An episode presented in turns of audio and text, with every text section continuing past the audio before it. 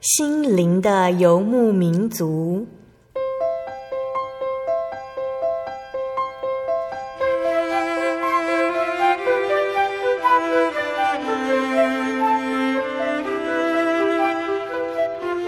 在这个谁都不管谁的后现代社会里，每个人的心灵都是游牧民族。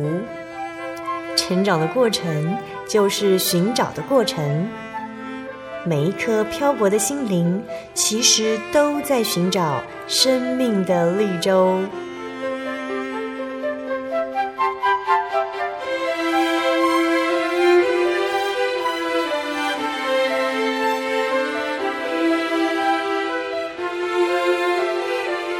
本节目由真耶稣教会台湾总会制作，欢迎收听。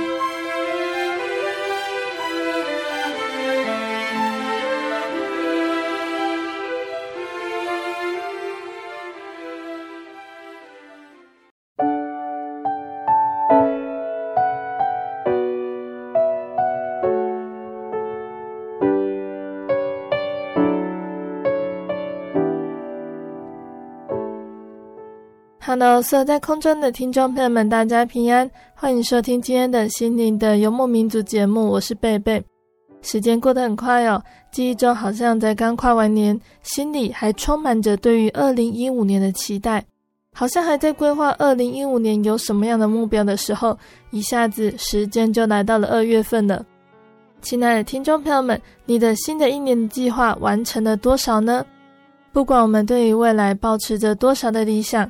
不管这些是刚刚起步的，或者是还在计划中哦，都别忘了，时间是不等人的，我们都要抓紧时间，好好规划、省思自己，让我们都能够随着时间而更新。当然，这些哦，也都要依靠耶稣的保守和带领。在新的一年中呢，我们对信仰有没有什么样的想法呢？是期待能够更加亲近耶稣，还是期待能够更顺服与主同行呢？期盼耶稣带领大家哦，都能够走在往天国的路上，坚定信仰的向前直奔哦。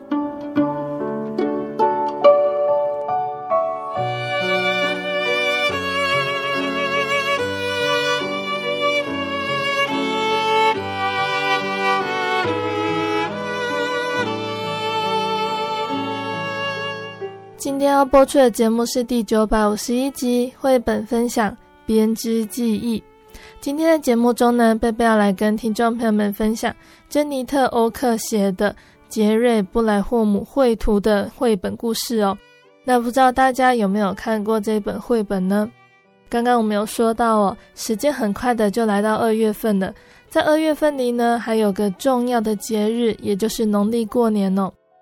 农历年里呢，有许多的机会会和家里的长辈、亲戚、朋友们相聚哦。那过完了这个农历年，在心态上，我们就完完全全的向过去告别了。往事本来就没有办法重来，只能在记忆中回味。不知道听众朋友们在二零一四年这段时间，或者是对于过去的岁月里呢，有没有让你特别印象深刻的事呢？这些被我们记忆起来的事情，对我们来说是幸福的回忆，还是难过的回忆呢？这些记忆对我们的生活、生命来说，哦，会有什么样的影响呢？等等，在绘本之后，我贝贝会再来和听众朋友们分享哦。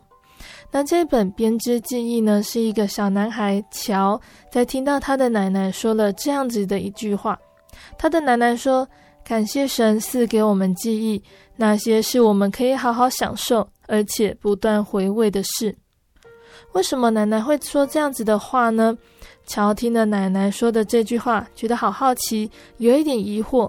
于是乔跑去问他的爷爷，拥有记忆的方法，并且思索着是否能够拥有自己的记忆。在绘本中呢，爷爷不仅回答乔的问题，也教导他要仔细留意身边神所赐的一切恩典，例如奶奶烤的苹果派的香味。鱼儿上钩时钓竿的震动，或者是新生儿的第一个微笑，这些都是值得感恩的事。那我们先来听一首好听的诗歌，诗歌过后，我贝贝就会来分享这一本《编织记忆》这本绘本哦。贝贝要播放的诗歌呢，是你名何等尊贵荣耀。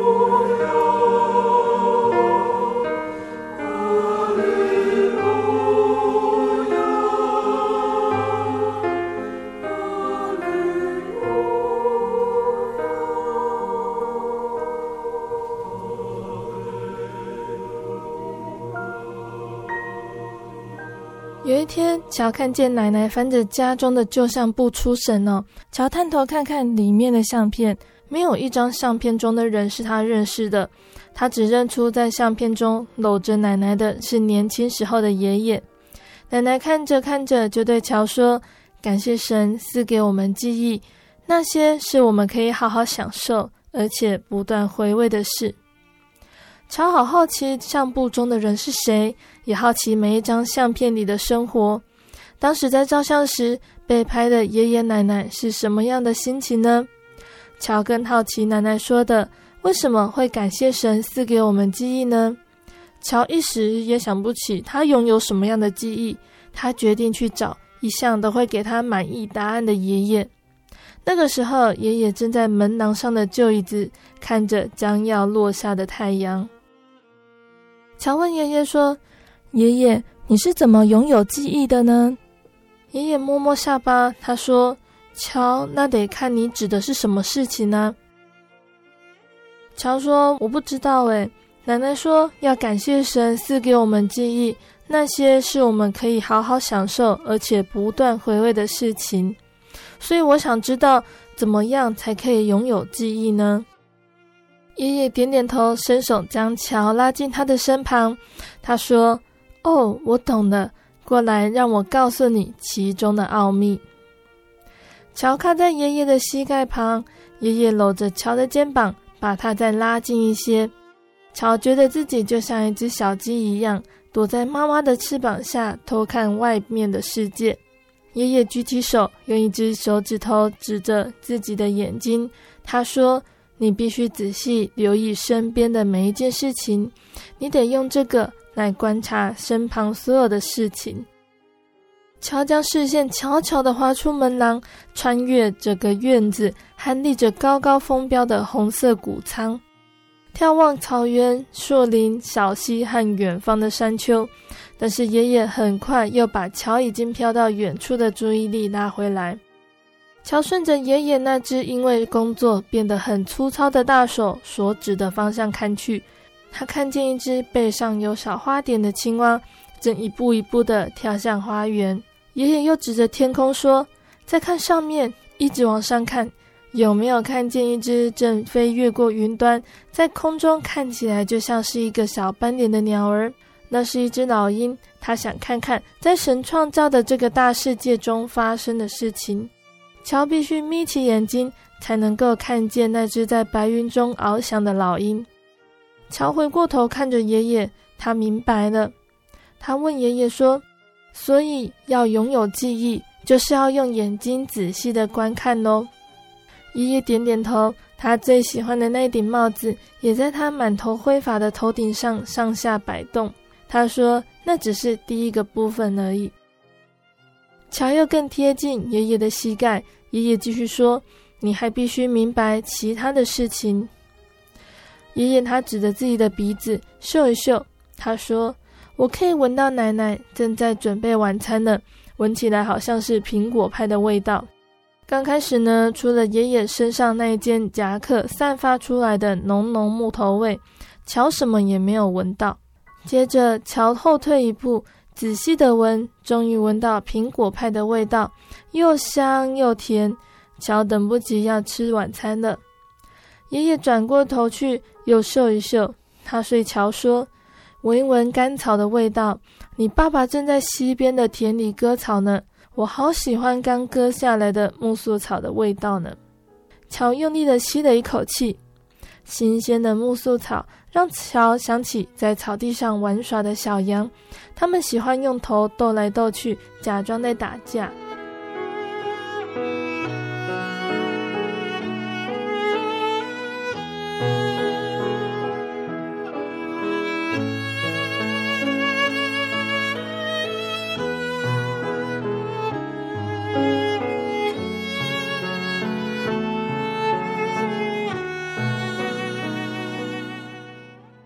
微微的偏过头，用手指轻轻敲着自己的耳朵。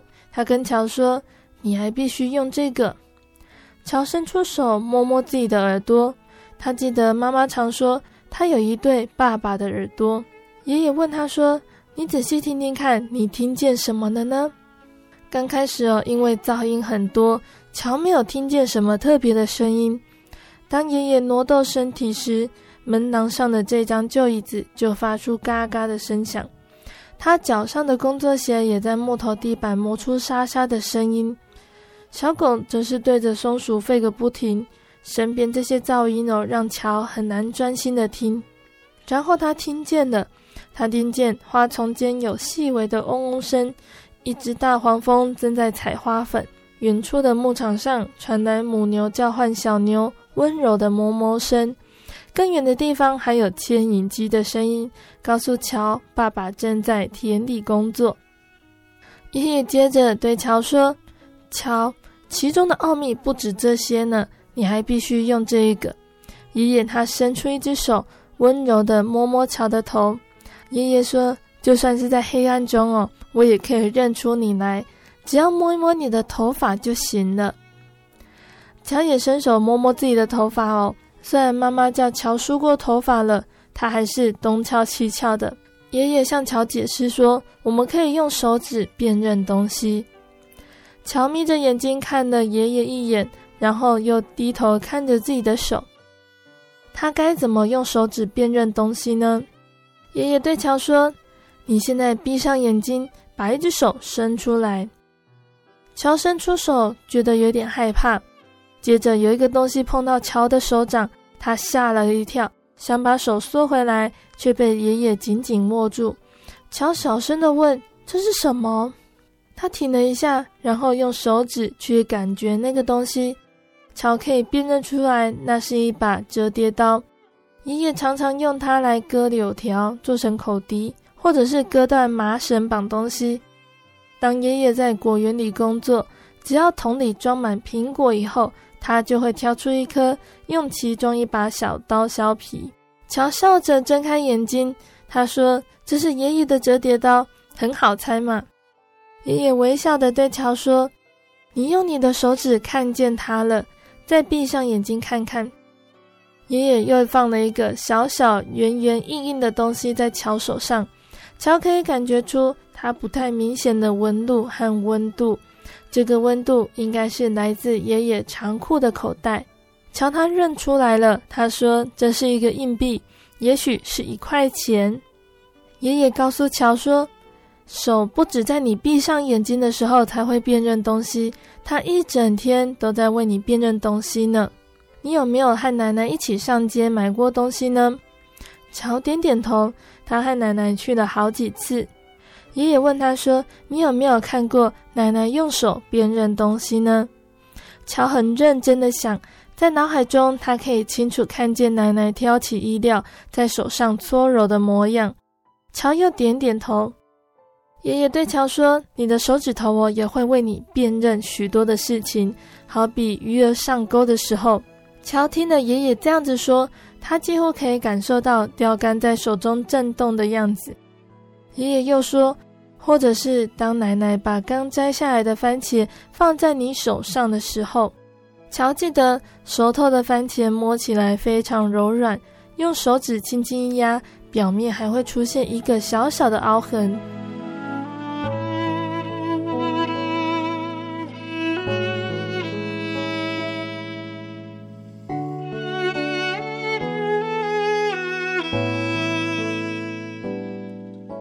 乔兴奋极了，他急着想要离开，去收集一些自己的记忆。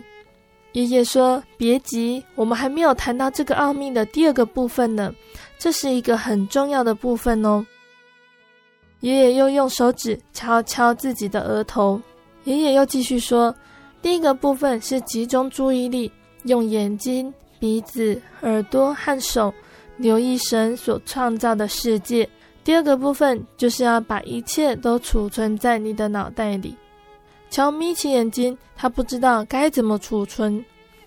爷爷说：“其实这不难啊。事实上，当神创造我们的大脑时，就赋予大脑这种功能了。”但是乔年纪还小，他还是不太了解爷爷的意思。爷爷问他：“想想看，去年让你最高兴的是哪一件事情呢？”乔抓一抓头，他觉得暑假很特别，他们一家人跑到约翰舅舅和玛丽舅妈的家里一起度过快乐的假期。但是乔觉得他的生日也不错啊，乔得到了自己的第一辆脚踏车，它蓝得发亮，有宽宽的轮胎。当乔骑着它快速冲下小坡道时，手把上的缎带还会随风飘动。乔觉得很难决定哪一件事情是去年让他最高兴的事情。爷爷问乔说：“你还记不记得我们上一次去钓鱼的时候？”乔马上就回忆起那一次钓鱼的经验。他记得那一天天空很蓝，他希望自己能够飞进那一片蓝蓝的天里。阳光照在他的背上，感觉很像妈妈的手一样温暖。但是河水很冰凉。他们把脚伸进水里，动动脚趾头，激起了很多的小波纹。许多的虫子在水面上滑行，偶尔有条鱼跳出水面，激起更大的波纹，和原先那些小波纹融合在一起。乔想到在那一次钓鱼中，他钓到一条最大的鱼的画面，得意地笑了。乔他说：“爷爷，你钓到的鱼最多，可是我钓到的鱼是最大条的。”爷爷点点头说：“我们还把你钓到的那条大鱼拿来当晚餐呢。”乔想到妈妈用特别的香料和奶油煎那条鱼，现在想起来还会流口水呢。乔他继续想，也许最高兴的事情应该是妈妈把小弟雅雅抱回家的那一天。他好小好小，没有牙齿，头发又黑又密，还直直的翘着，小手紧紧握着乔的手指。当乔和雅雅说话，对他做鬼脸的时候，小弟还第一次呵呵的笑出声呢。突然间，乔想通了，他对爷爷说：“爷爷，我想神已经给我记忆了。”爷爷露出会心的笑容，他伸手摸摸乔的头，又把乔紧紧的搂在怀里。乔微笑的对爷爷说：“我还要拥有更多更多的记忆。”而且我已经明白其中的奥秘了。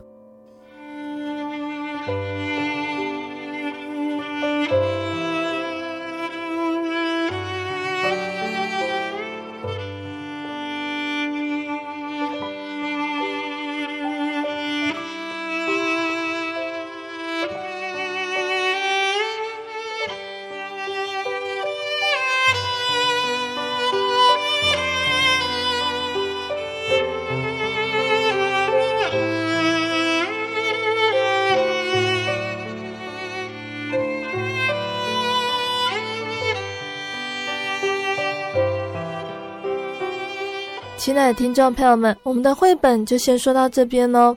听完这本绘本故事，大家有什么样的想法呢？我们都是用什么样的方式来编织我们的记忆呢？编织记忆的方法有很多，有的人是写日记，有的人是照相，有的人习惯收集纪念品，或者是创作、写部落格等等呢。我们平常应该多善用人类特有的感官来留意周遭的一切。人其实是容易健忘的，所以除了用心观察、体会之外，应该要将感动或者是经验用文字记录下来，并且将好的部分传承下去，让下一代得以承受我们美好的产业哦。从小在被爱、包容及接纳环境下长大的人呢，因为自我价值良好，所以容易拥有正向美好的记忆。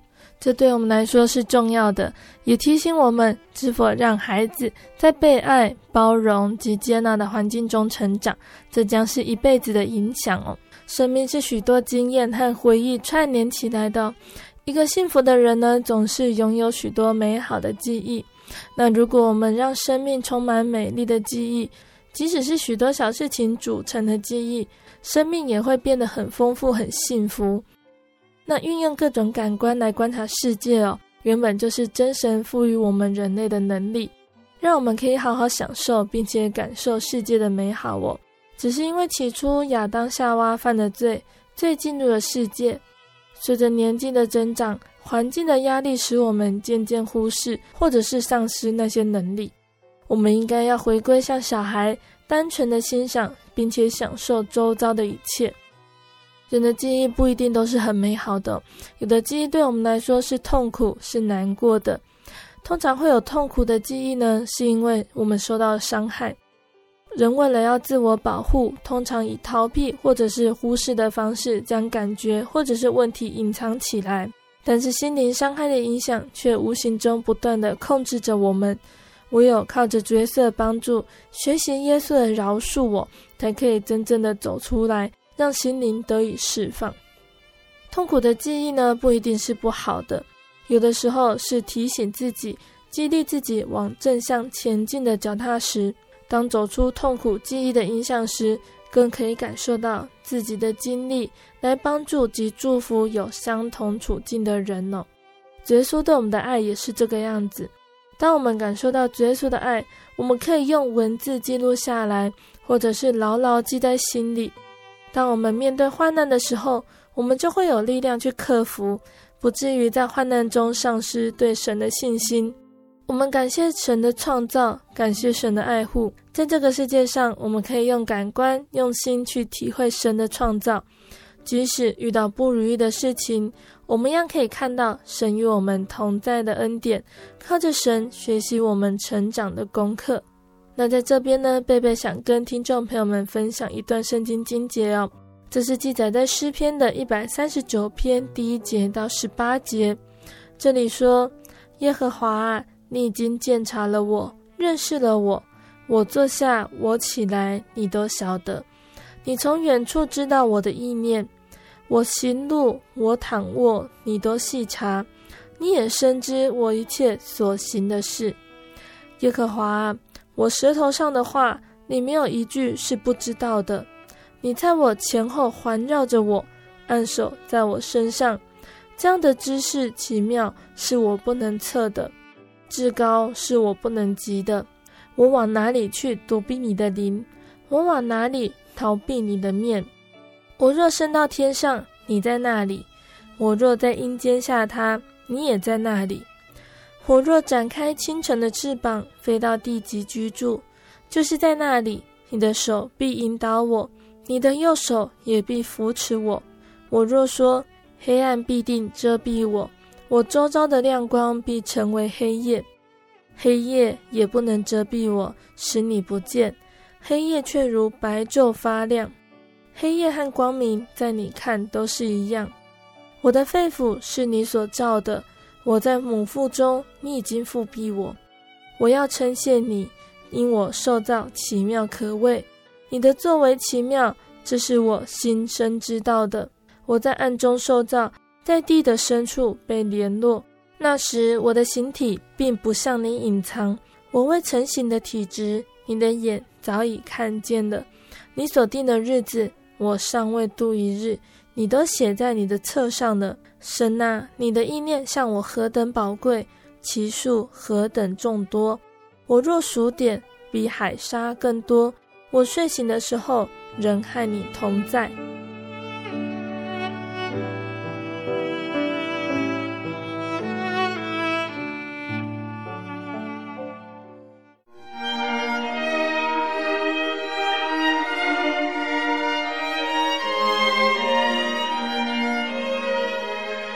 真耶稣教会，西元一九一七年在中国大陆成立，为真神在末世借着圣灵所启示的基督徒属灵团体，以回归圣经并延续使徒时代教会的精神，来传扬得救的全备福音。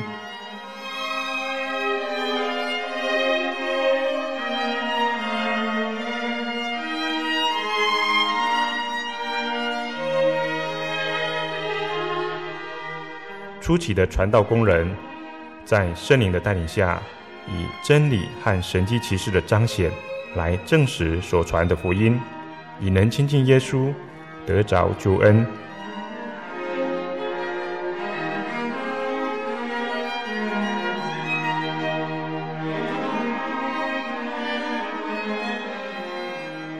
短短的几十年间，福音迅速地进展。包括整个中国大陆及台湾，直到今日，福音也传达全球各地。欢迎您亲临各地真耶稣教会查考全备的福音，共享生命之恩。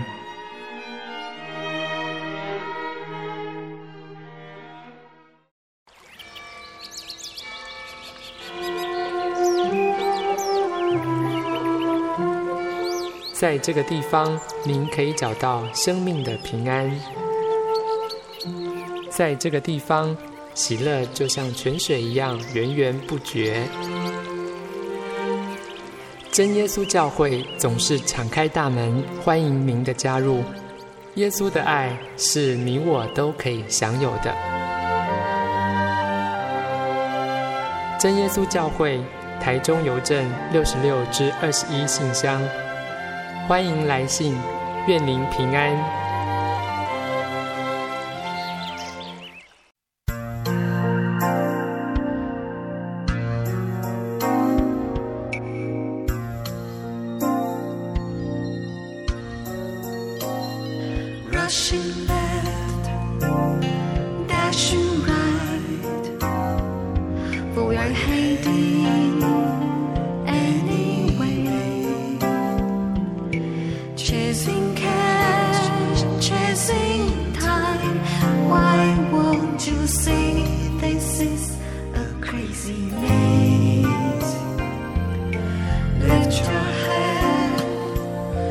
亲爱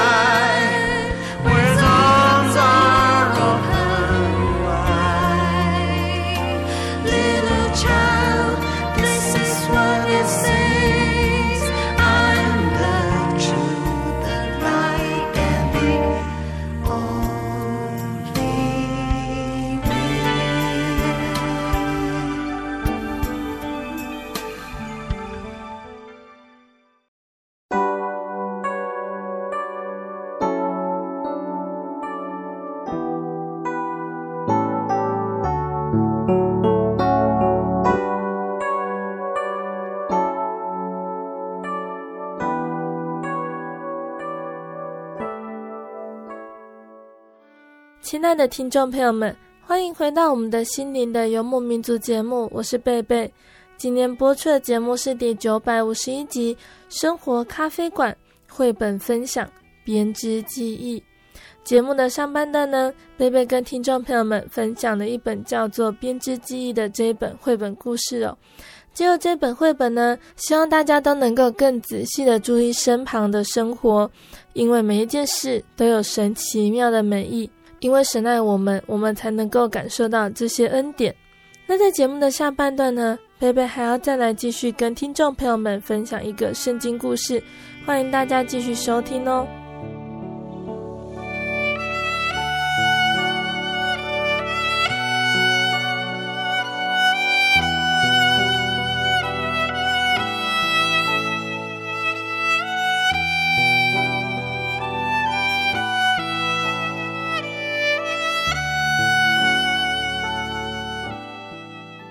亲爱的听众朋友们，在下半段的节目中呢，贝贝要来分享一个圣经故事哦。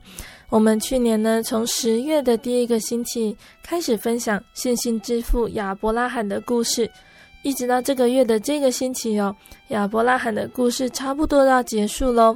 那这个月和下个月，我们都还来分享亚伯拉罕那个神所应许的儿子以撒的故事喽。贝贝曾经说到，亚伯拉罕有两个儿子。一个是妻子撒拉的婢女下嫁为亚伯拉罕生的以实玛利，一个是神应许的儿子以撒。那这两个儿子呢，也就衍生出了在阿拉伯那边哦，以色列国家跟伊斯兰教徒他们的冲突哦。那以撒是神所应许的儿子，那之后的圣经故事哦，都是从以撒的子孙这边而来的。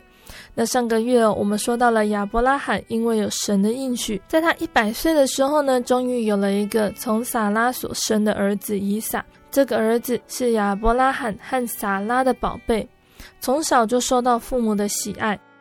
有一次，撒拉看到我当初他建议可以嫁给亚伯拉罕的婢女夏甲的儿子以实玛利在欺负以撒。撒拉觉得非常的生气，他要求亚伯拉罕将夏甲和以实玛利赶出家门。亚伯拉罕觉得很为难哦，但是在神向亚伯拉罕保证会照顾夏甲和以实玛利之后，亚伯拉罕就顺服神的话，让夏甲他们两个人离开。夏甲和以实玛利刚开始的时候呢，因为没有食物和水，差一点死掉了。但是神向夏甲说话，承诺会保护他们。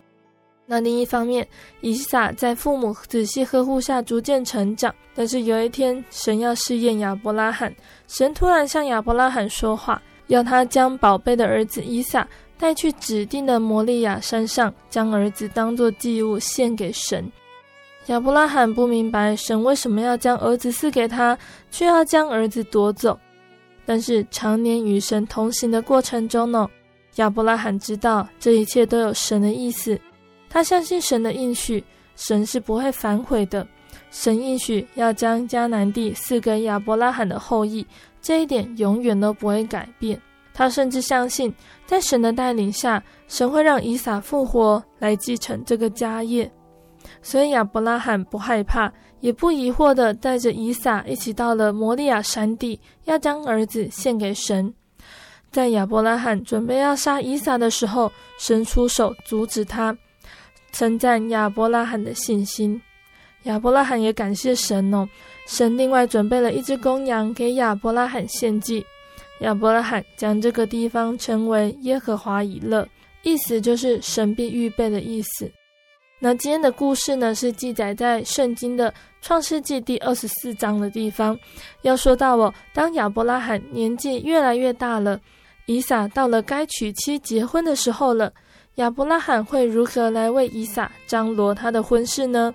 我们一起聆听接下来的故事哦。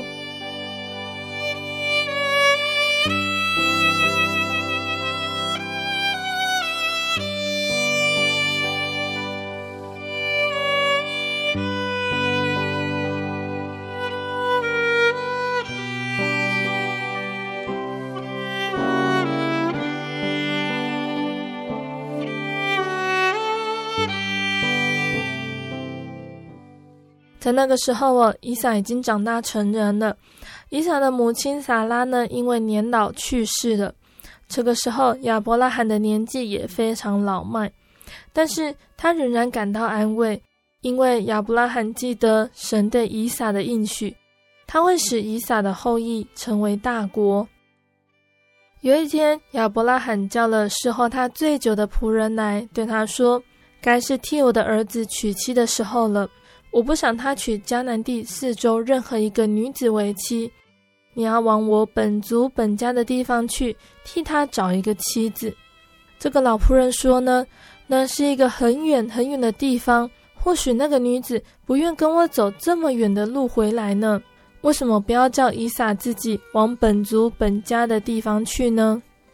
亚伯拉罕坚决地反对这个提议，他说：“神领我到这个地方来。”应许把这个地赐给我的后裔，以撒必须住在这里。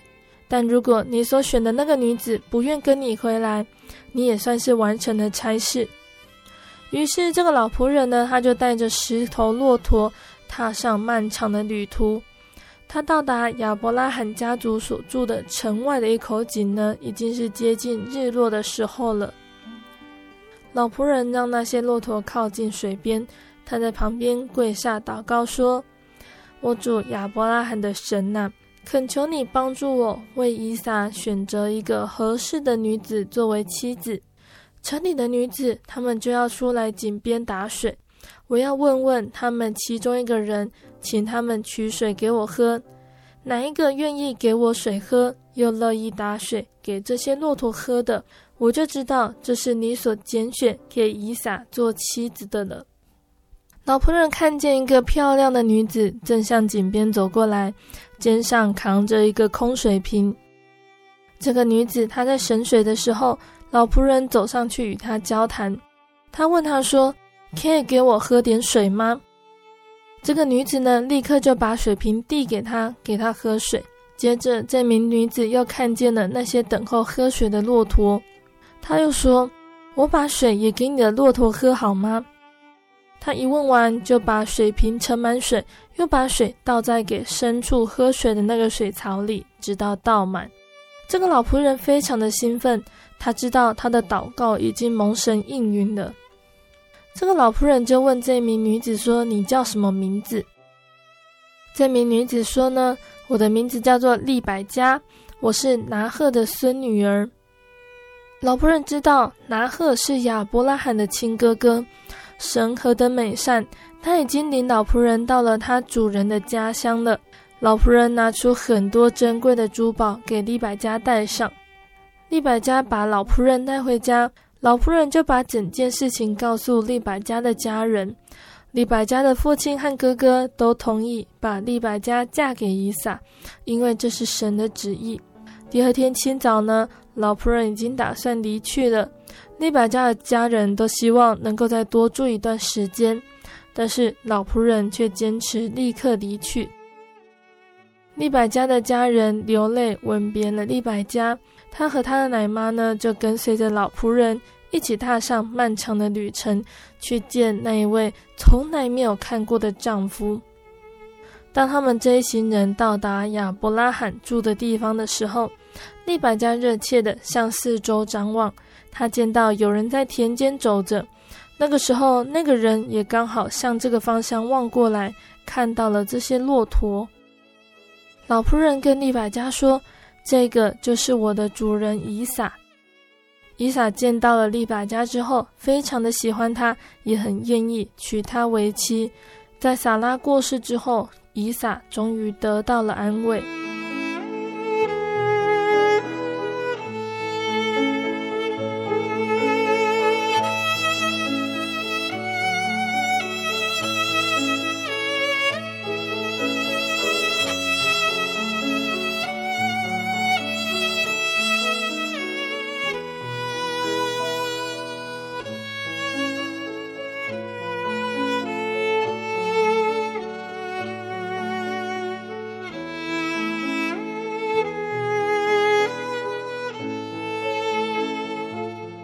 那我们的圣经故事哦，就先说到这边了。那圣经的创世纪二十四章呢，记载以撒的婚姻哦，登场的人物有忠心的老仆人，还有利百加等等哦。那这个故事的开头呢，是亚伯拉罕谨慎又严肃的启示。那其实从故事来看呢，除了老仆人之外哦，亚伯拉罕也是促成这一对婚姻重要的推手。亚伯拉罕的故事呢，到这个地方哦，已经要接近尾声了。这里是圣经记载亚伯拉罕的最后一次说话。那虽然只是不为人知的私下谈话，但是却非常的感动人哦。每次说到亚伯拉罕的故事，我们都要再重提一次亚伯拉罕对真神的信心。那这真的是我们信天信主的人都该学习作为榜样的。如果说亚伯拉罕献以撒为祭是他信心的巅峰，达到完全的时候，那我们看亚伯拉罕为以撒娶妻呢，则是我们看到他信心的持久。亚伯拉罕他被称为信心之父，真的是当之无愧哦。他的信心真的是历久不衰，因为哦，我们不知道还记不记得那个时候以撒是四十岁结婚，亚伯拉罕已经一百四十岁了。离亚伯拉罕他离开乌尔家乡的时候呢，已经有六十五年了。在这么长的时间中呢，亚伯拉罕没有看到，凡你所看见的一切地，我都要赐给你和你的后裔，直到永远。这个应许成全。贝贝的故事里面没有说到我那个时候与亚伯拉罕同行大半辈子的妻子撒拉，还没有等到应许成全就已经离世了。亚伯拉罕还必须自己花钱买田地做坟场。那个时候，夏甲和以实玛利已经离开他了，而以撒呢，还没有为他生下任何一个后裔。这个时候，眼前所见的几乎都跟神的应许相反，原本所信的似乎多而空，没有得到任何的土地，也没有众多如新的子孙。即使献以撒这件事情过后哦，神指着自己起誓。要叫亚伯拉罕的子孙多起来，但是在这数十年的等待实在漫长又寂寞。可是这些事情并没有动摇亚伯拉罕的信心，他仍然记得神对他所说的应许，相信神会将这块地赐给他的后裔。那在故事中，我们可以看到老仆人他的疑问呢，暗示亚伯拉罕。是不是应该考虑要回去原来住的地方了？亚伯拉罕却用坚定的回答托付老仆人，不可以带着他的儿子回去，甚至用肯定的语气告诉老仆人，神必定差遣使者在他前面。让我们看到真正有信心的人呢，他是如何交托主、信靠主，带着盼望在等候主。那后来的故事哦，我们贝贝刚刚都有说到了，在神奇妙的安排下呢，老仆人顺利完成任务，为以撒娶到非常漂亮的利百加。以撒爱利百加，从婚姻中得到了安慰。这样的结果其实都是起因于亚伯拉罕历久不衰的信心。因为亚伯拉罕对神的坚持哦，他的儿子才能到四十岁都没有娶当地的女子为妻。为了回应亚伯拉罕对神带领的信心哦，神给老仆人遇见好机会，使他所行的道路通达。这样的恩典是神施给那对神应许深信不疑的人。亚伯拉罕的信心达到巅峰之后，能够维持很久。相较于我们今天的信仰状态，起起伏伏、三分钟热度，一点挫折或者是不如意的事情，就对神的应许打上折扣的我们，那其实是一个很高的境界哦。多少人能够将信心建立在看不见的事情上，像亚伯拉罕盼望天上的家乡一样呢？我们是不是也能够跟随亚伯拉罕的脚步，效法他的榜样，维持历久不衰的信心呢？当我们不被眼前的环境动摇，将一切托付给神的计划，神必不叫信靠他的人羞愧。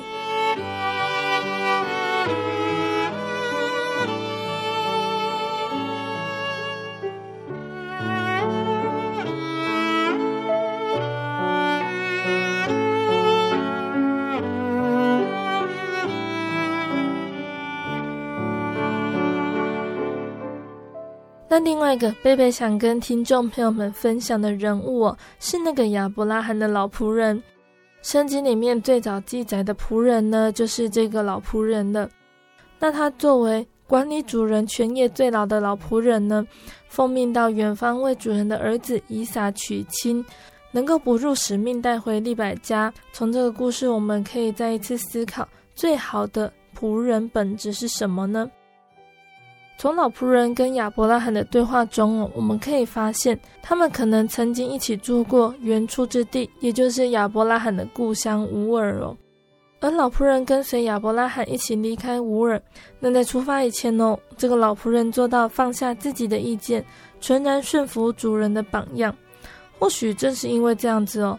老仆人才能够成为亚伯拉罕家中最大的仆人，是主人认为值得信赖、能够托付儿子终身大事的人。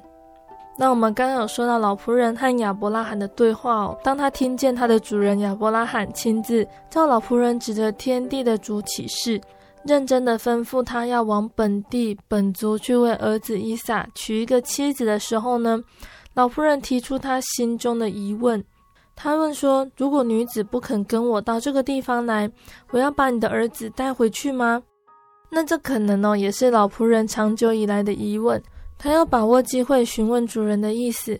但是在这之后呢，老仆人听到主人充满信心的回应，这个老仆人他马上就不再坚持自己的意见，严肃的为这件事情向亚伯拉罕起誓，并且照着亚伯拉罕的话去做。那一路上呢，也一直祷告，祈求神来带领，直到进了利百加的家里，见了利百加的父母。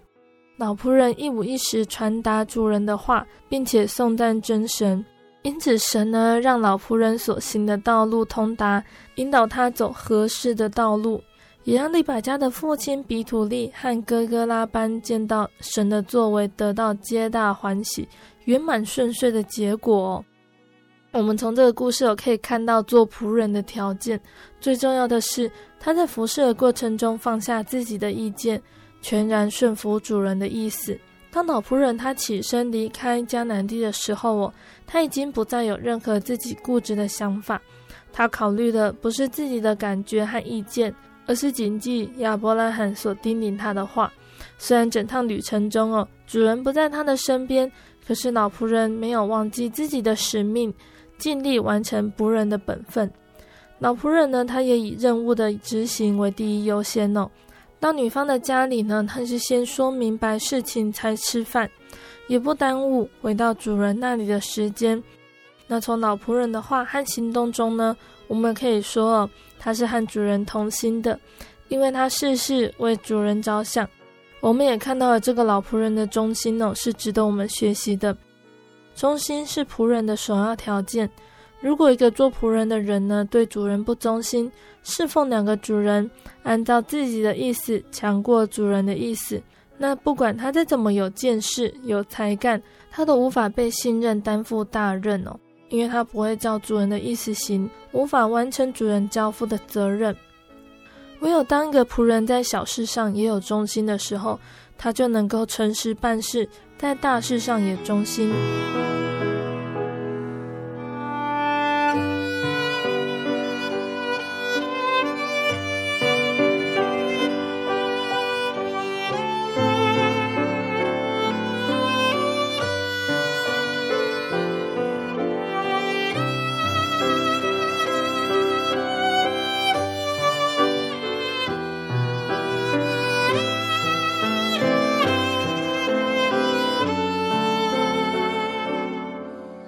外呢，这位老仆人他不贪图浪费主人的财物，也是谦卑不居功的人。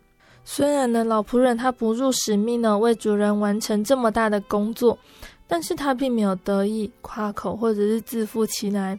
在他完成所托付的责任之后呢，老仆人就默默的隐藏起来。之后圣经呢就没有再记载任何老仆人和亚伯拉罕的故事。那老仆人呢，在这件事情上留下了美好的榜样。这样的表现呢，是让主人得着了荣耀。仆人的角色既然是奉差遣服侍，所做的就是本分当做，就该归荣耀给他的主人。就像圣经诗篇的一百一十五篇第一节，这里说：“耶和华啊，荣耀不要归于我们，不要归于我们，要因你的慈爱和诚实归在你的名下。”那老仆人在他的行动中表现出这样的心志，而今日我们在得到耶稣的爱和救恩之后，哦，我们也立志为主做工，或者是希望为主做工，我们是不是也能像诗篇这样子有一样的祈求呢？耶稣在救恩的工作上也为我们立下榜样哦。耶稣他四处为人医病赶鬼传福音，并且为了世人钉在十字架上牺牲他自己的性命。我们是不是也能够在感受到神的爱之后，愿意将这份爱再传扬给更多的人，让他们也听到这美好的福音呢？在节目的最后，我贝贝要再来跟听众朋友们分享一首好听的诗歌。这首诗歌是古爱尔兰祝诗。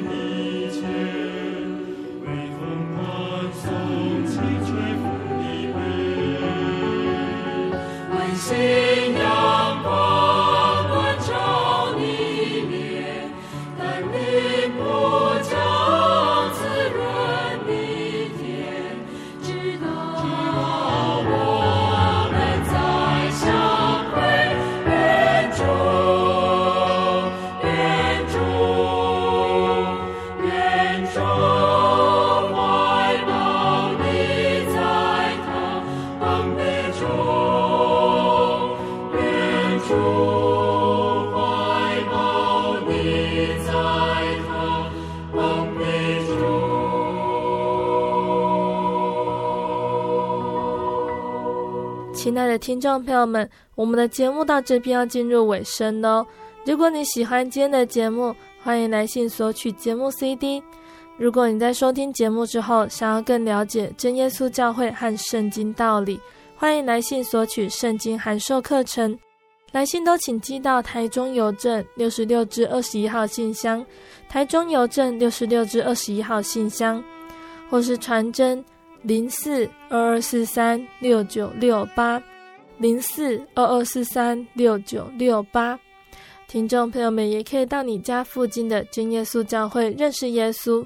可以上网搜寻喜信网络家庭网站，查询家里附近的真耶稣教会的聚会时间跟地址，或者是智慧型手机下载“我要去教会”这个 APP 哦，就可以找到邻近的真耶稣教会。诚挚的欢迎听众朋友们都能够来到真耶稣教会参加聚会，一起共享主耶稣的恩典。我是贝贝，我们下个星期再见喽。我的心是飞行介于黄昏与破晓，阳光下。